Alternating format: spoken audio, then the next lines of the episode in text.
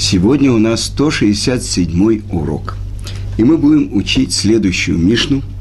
И начинается она с высказывания Элиши бен Аво. Прочитаем, что он говорит.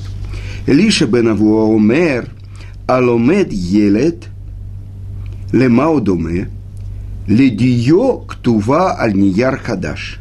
Вааломед закен лемау доме ледио ктува нияр махук. И переведем. Это только начало Мишны. Значит, Илиша бен Аво говорил, тот, кто обучает ребенка, тот, кто учит в детстве Тору, на что он похож? Дио – это то специальное чернила, которое используется, когда пишутся святые свитки Торы. Как тот, кто пишет на новом пергаменте. А тот, кто учит – старости подобен надписи на стертом пергаменте, на котором заново пишут. Дальше есть высказывание Рабиоси бар Иуды из деревни Бавли, который говорил, тот, кто учится у молодых, он подобен тому, кто ел кислый виноград или пившего вино прямо из давильни – а тот, кто учится у стариков, он подобен тому, кто ел созревший виноград, и тот, кто пьет уже выдержанное старое вино.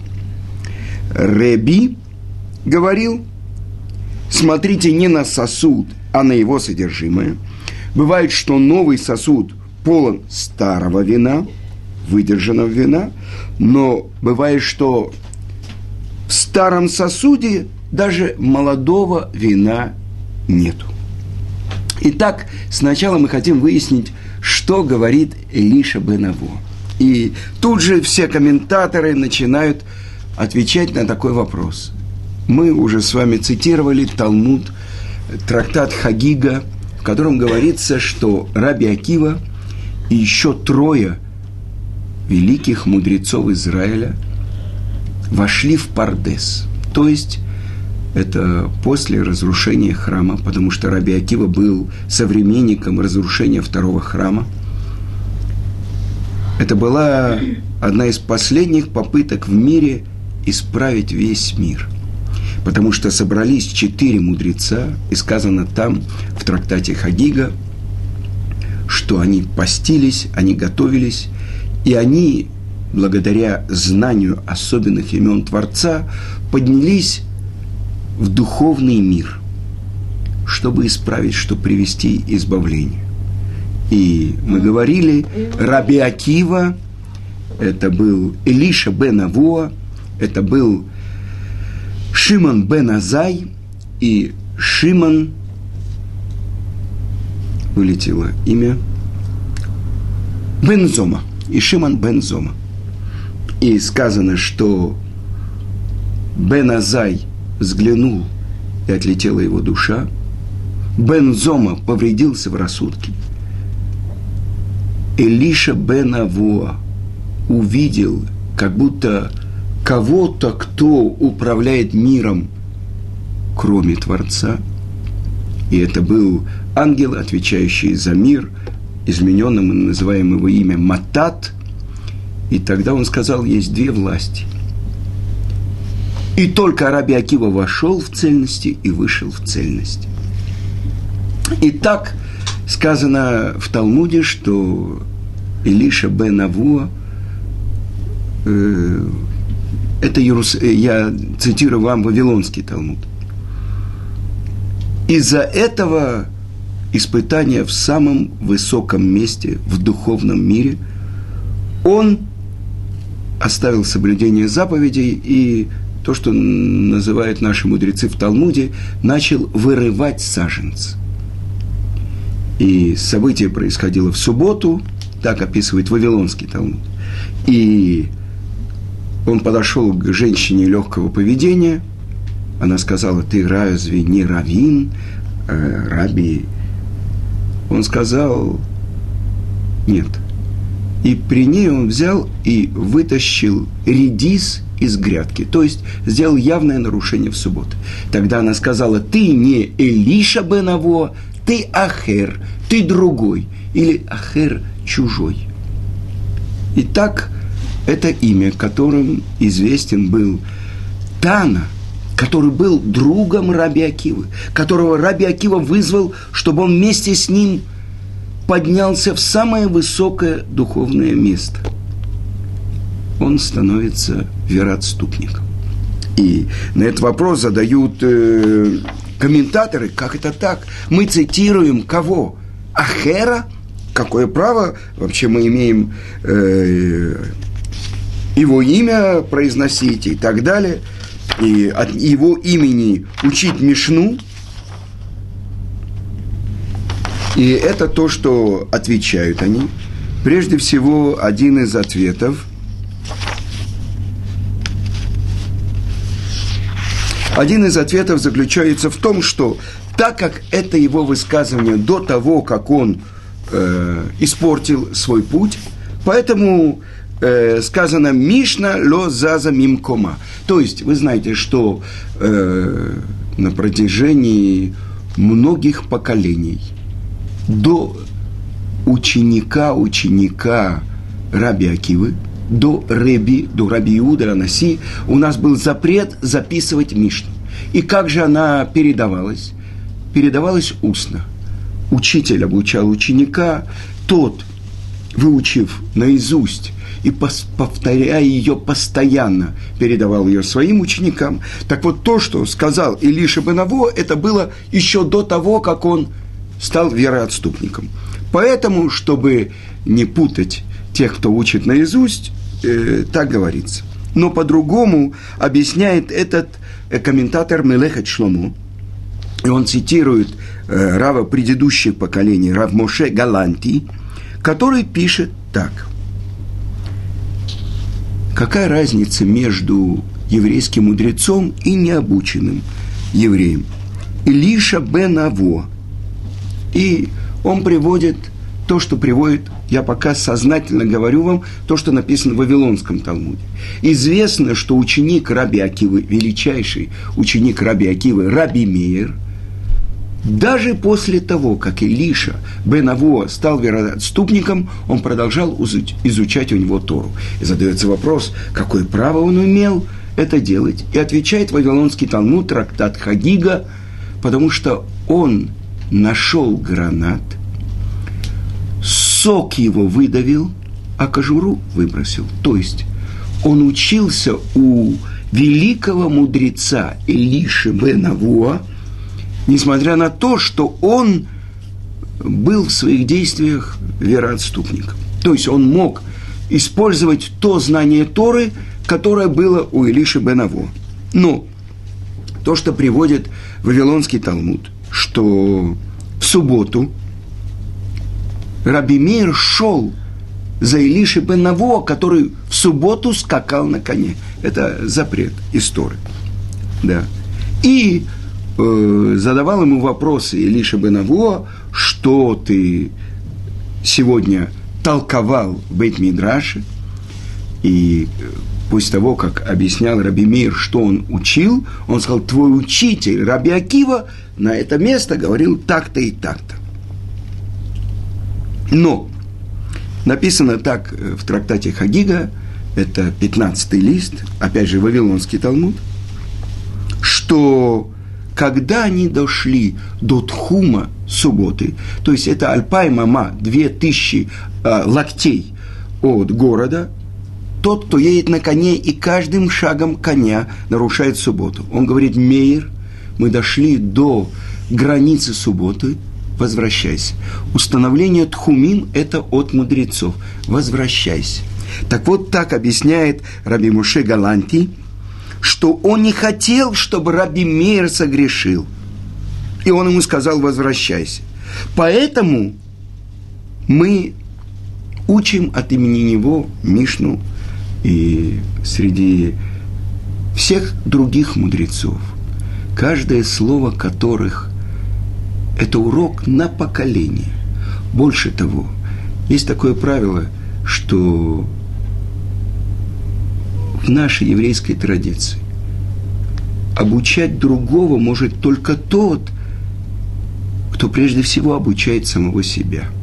Это то, что написано э, тех главах, которые мы учим месяц Элюль. «Шофтим вешотрим таасе леха» судей и стражников сделай себе.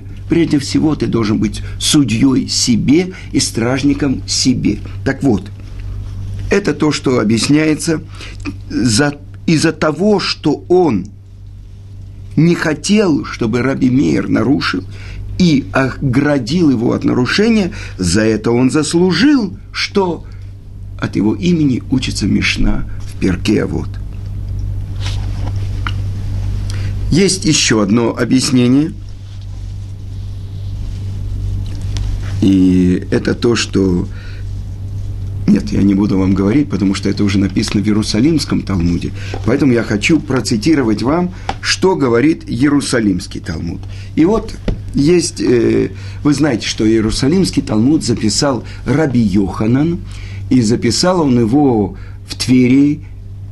Э, Раби Йоханан был уже ученику. Давайте посмотрим, как передавалась Тора. Раби Акива обучил пять учеников. После смерти 24 тысяч своих учеников он пошел на юг и взял новых пять учеников. Один из них – это Раби Мир. Поэтому, когда мы учим Мишну, не сказано, кто высказывает какое-то мнение, мы, написано так в Талмуде, в трактате Мигела, что это Мишна, это Раби Мир и от имени Раби Акивы. То есть, это то, что мы должны знать. Раби Мир. Раби Мир учился и у Ахера, то, что мы сейчас уже процитировали, у Илиша Бенаво. У Раби Мира учился уже Реби, Раби Иуда Анаси. Итак, так вот, э, Раби Йоханан, ученик уже Реби, он записал, составил Иерусалимский Талмуд. И только еще где-то через 50-60 лет был составлен в Вавилоне Раби э, Рав Аши и Равиной Вавилонский Талмуд. Так вот, то, что написано в Иерусалимском Талмуде. Сказано, что Раби Мейер сидел в Бейт-Мидраше в субботу и толковал – да, и ему сказали, твой учитель Илиша бен Авуа находится снаружи. И он прекратил свой урок и вышел. И увидел его сидящим на коне. И задает вопросы э, Элиша бен Авуа своему ученику Раби Миру. И вот они идут. Теперь, я процитирую только одно из э, выражений, которое говорит то, что говорит Раби Мир.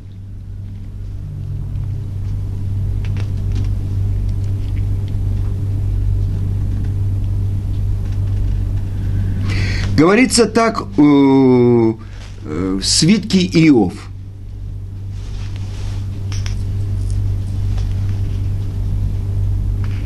Говорится про сосуды, которые сделаны из золота – золота и сосуды, которые сделали, сделаны из стекла.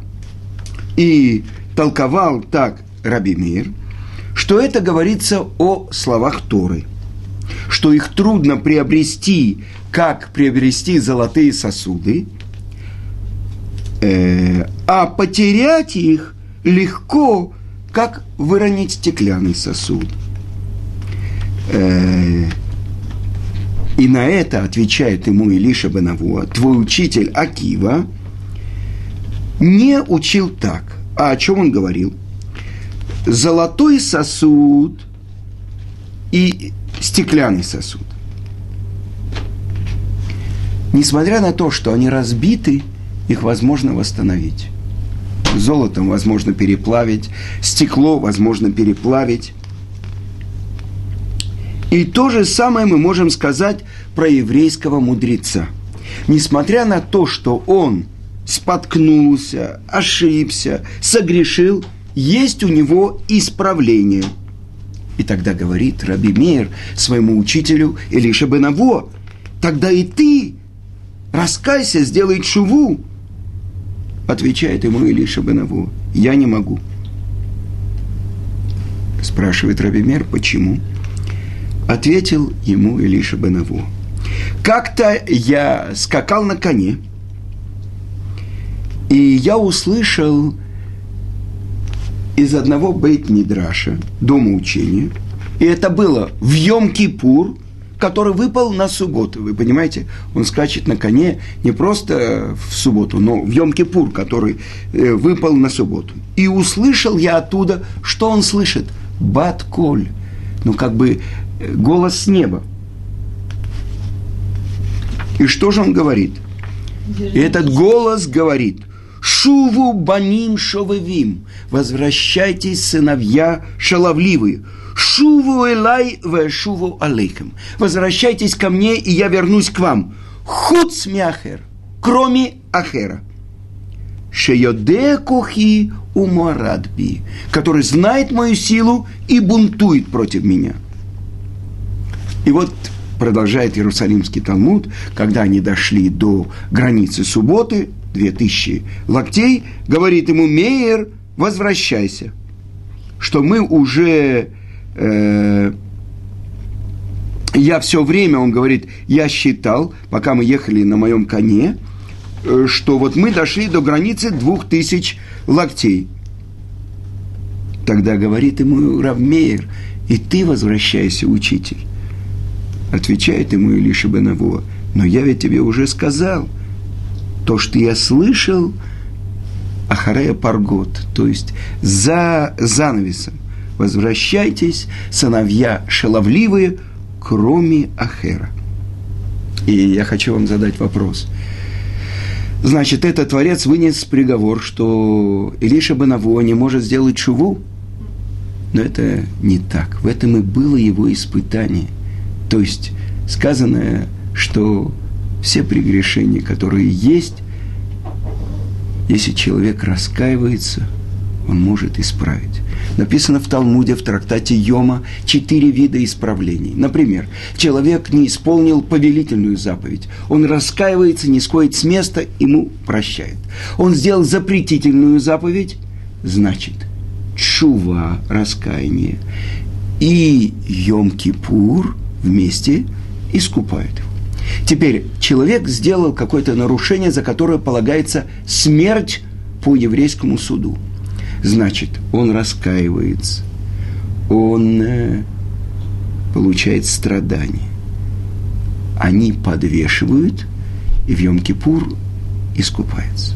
Теперь самый высокий уровень нарушения, когда человек делает такое нарушение, с которым связано хилюля шем, охуление имени Творца – тогда сказано так, что и раскаяние, и страдание, и Йом-Кипур подвешивают, и только смерть искупает. Так вот, это то, что объясняют комментаторы, то, что это было испытание лишь Бенаво. Но представьте себе, где было у него испытание? В самом высоком месте, где показывают человеку, то есть то, что внутри него. Один из мудрецов увидел, и тут же его душа отлетела и прилепилась к источнику. Это то, что происходило с евреями у горы Синай. Другой повредился в рассудке, потому что, значит, недостаточно был еще очищен. Это бензома. То, что Вавилонский Талмуд говорит. Почему Илиша бен Аво споткнулся, и ему показали это как будто две власти, потому что э, даже в юности, когда он шел в Бейт-Мидраш, из-под мышек его выпадали книги греческих философов. То есть миним, который учит вероотступничеству, которые говорят, этот мир – реальность, а есть ли вообще Творец? Хорошо.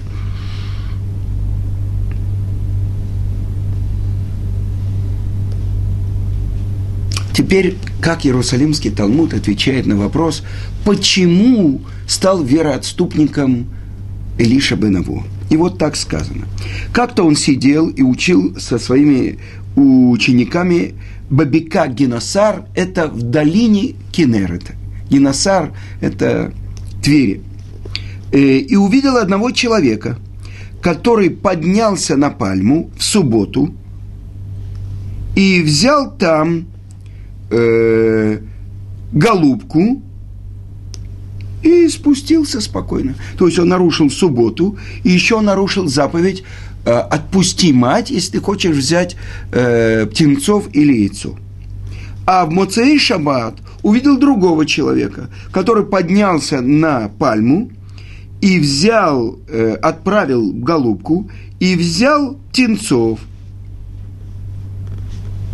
И он спустился, и в этот момент э, подползла змея, его укусила. Все наоборот. Что он сказал?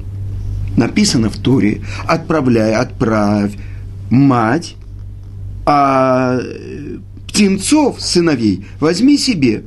И что сказано? Лиман и тавлиха варахта ямим, что было хорошо тебе и продлились дни жизни твоей. А что же здесь происходит? Где же это добро? Где продление жизни? И комментаторы объясняют, да, что он не знал то, что толковал Раби Акива. Как надо понять эту строчку – что это значит, чтобы было хорошо тебе в мире, который весь добро. А что значит продлились твои жизни в, в месте, где, который весь продление, то есть в будущем мире. А так говорит Иерусалимский Талмуд, а дальше говорит, другое он увидел. Он увидел язык Таны, язык, вырванный язык. Вы знаете, что э, римский император убил 10 еврейских мудрецов. Один из них, это был Раби Акива. В Кейсарии накануне Йом-Кипура убили его мучительной смертью. Так вот, один из убитых был Рав Иуда. И что он увидел? Его вырванный язык, который тащит собак. И он сказал, этот язык, который бриллианты, каждое слово его был бриллиант в словах Торы, вот так его позорит, вот так это завершение, это вторая причина, которая объясняет Иерусалимский Талмуд. А есть еще одно. Я продолжаю цитировать вам то, что написано в Иерусалимском Талмуде в трактате Хагига, это вторая глава, закон первый. А есть другие, которые объясняют, что когда его мама была им беременная, она проходила э, мимо капищ, где служили идолам, и почувствовала запах жертв, которые там приносили. И дали ей женщина, которая беременна, если не дают попробовать то, что ей очень хочется есть, она может умереть. Поэтому дали ей попробовать, и она поела. И это было для нее, для того, кто был внутри, как укус змеи. Дальше. Теперь рассказывает Иерусалимский Талмуд про последние минуты жизни Илиша бен Авуа. И сказано, когда заболела Илиша бен Авуа, пришли и сказали Ребе Мейру, э, Илиша, твой учитель, заболел. Он пошел к нему и навестил его. И говорит ему, учитель мой, раскайся, сделай чуву. Спрашивает его Илиша бен Авуа, и даже в таком состоянии могут принять мое раскаяние? Сказал ему,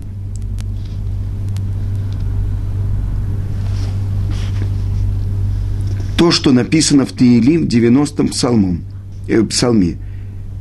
Ташав энош ад дака ад декедуха шельнефеш. То есть э, сила человека э, до э, дака, что это значит, до последнего дыхания его души. Так ответил ему Раби Мир. То есть даже до последнего дыхания еще можно раскаяться. И что произошло в этот момент? В тот час заплакал Илиша Бенаво, и с этим плачем он умер.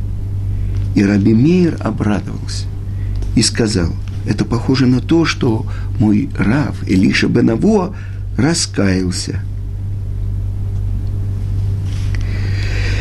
Продолжает Иерусалимский Талмуд и говорит, когда его похоронили, в то место, где его похоронили, вышел огонь с неба и сжег могилу. Пришли и сказали Раби Мейру, могила твоего учителя сожжена. Пошел он туда и покрыл ее талитом. И сказал, цитируя Мегилат Рут, «Линий Аллайла, спи ночь. Этот мир похож на ночь. А когда наступит утро, это будущий мир, который похож на утро. И он продолжает цитировать то, что Боз говорит Рут. Имя Галеха Тов и Галь. Если как бы то, что Боаз объясняет Рут, что есть более близкий родственник, если Тов, близкий родственник этот, тебя э, захочет взять жены, то это его право. Если нет, то я тебя искуплю. Это Творец, который называется Тов, добрый. Тов Ашем Лаколь. Творец добр всем, по отношению ко всем. А если он тебя не искупит, я тебя искуплю. Хай Ашем, Шехви Адабокер. Это то, что Боас говорит, клянусь Творцом, полежи здесь до утра, а утром мы знаем, что утром выяснено было, что Тов, более близкий родственник, не хочет на ней жениться, чтобы не сделать непригодным свое потомство. Он опасался, и тогда Боаз, и он был главой еврейского суда, он женится на Рут. И вы знаете, что это была его первая и последняя брачная ночь. Утром он умирает. И все сказали, он ошибся – запрещено мавитянке входить в еврейский народ. И когда через 9 месяцев рождается Овет, никаких мудрецов нет.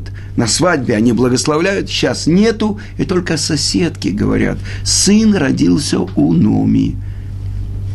Так вот, что происходит дальше, продолжает Гемора и говорит, когда умер Илиша, сказано было наверх, на суде наверху – то есть в Верховном суде.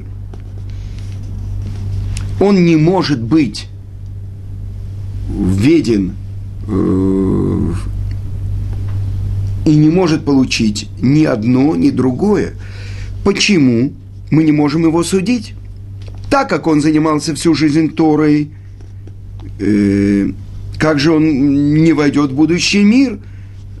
Потому что он согрешил – сказал Рабимир, лучше, чтобы его судили, и чтобы он заслужил будущий мир.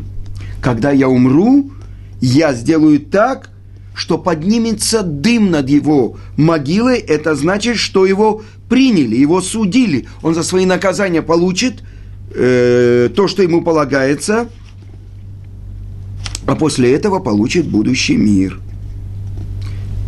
После того, как умер Раби Мейр, поднялся дым над могилой Ахера. Раби Йоханан, который составил Иерусалимский Талмуд, говорит, что за доблесть сжечь своего собственного э, учителя, своего собственного рава. Когда я поднимусь в будущий мир, я смогу его спасти. И сказано, когда умер Раби Йоханан прекратился дым над могилой Ахера. И что? И когда провожали Рав Йоханана и говорили траурные речи, говорят, что даже сторож, который стоит перед входом в будущий мир, не смог противостоять Раби Йоханану, нашему учителю. Он ввел Ахера в будущий мир. И я хочу продолжить и сказать, что это уже Реби, Рабиуда Анаси. Сказано, что когда пришла к нему одна женщина и попросила в, голод, дай мне пропитание, он спросил, кто ты? Она сказала, я дочка Ахера, Он сказал, как от этого злодея еще осталось потомство в мире? Она сказала, не помни его преступление, но вспомни его Тору. И в этот момент сошел огонь с неба и сжег сиденье, на котором сидел Реби. И он сказал, если так Творец поступает с теми, который споткнулся, но рассчитывает их Тору во сколько раз больше с теми, которые продолжают нести его Тору. Но вы понимаете, что это очень серьезная, очень глубокая тема. Еврейский мудрец, вероотступник. И мы учим его слова. И я думаю, что на следующем уроке мы продолжим, чтобы понять, что именно он сказал.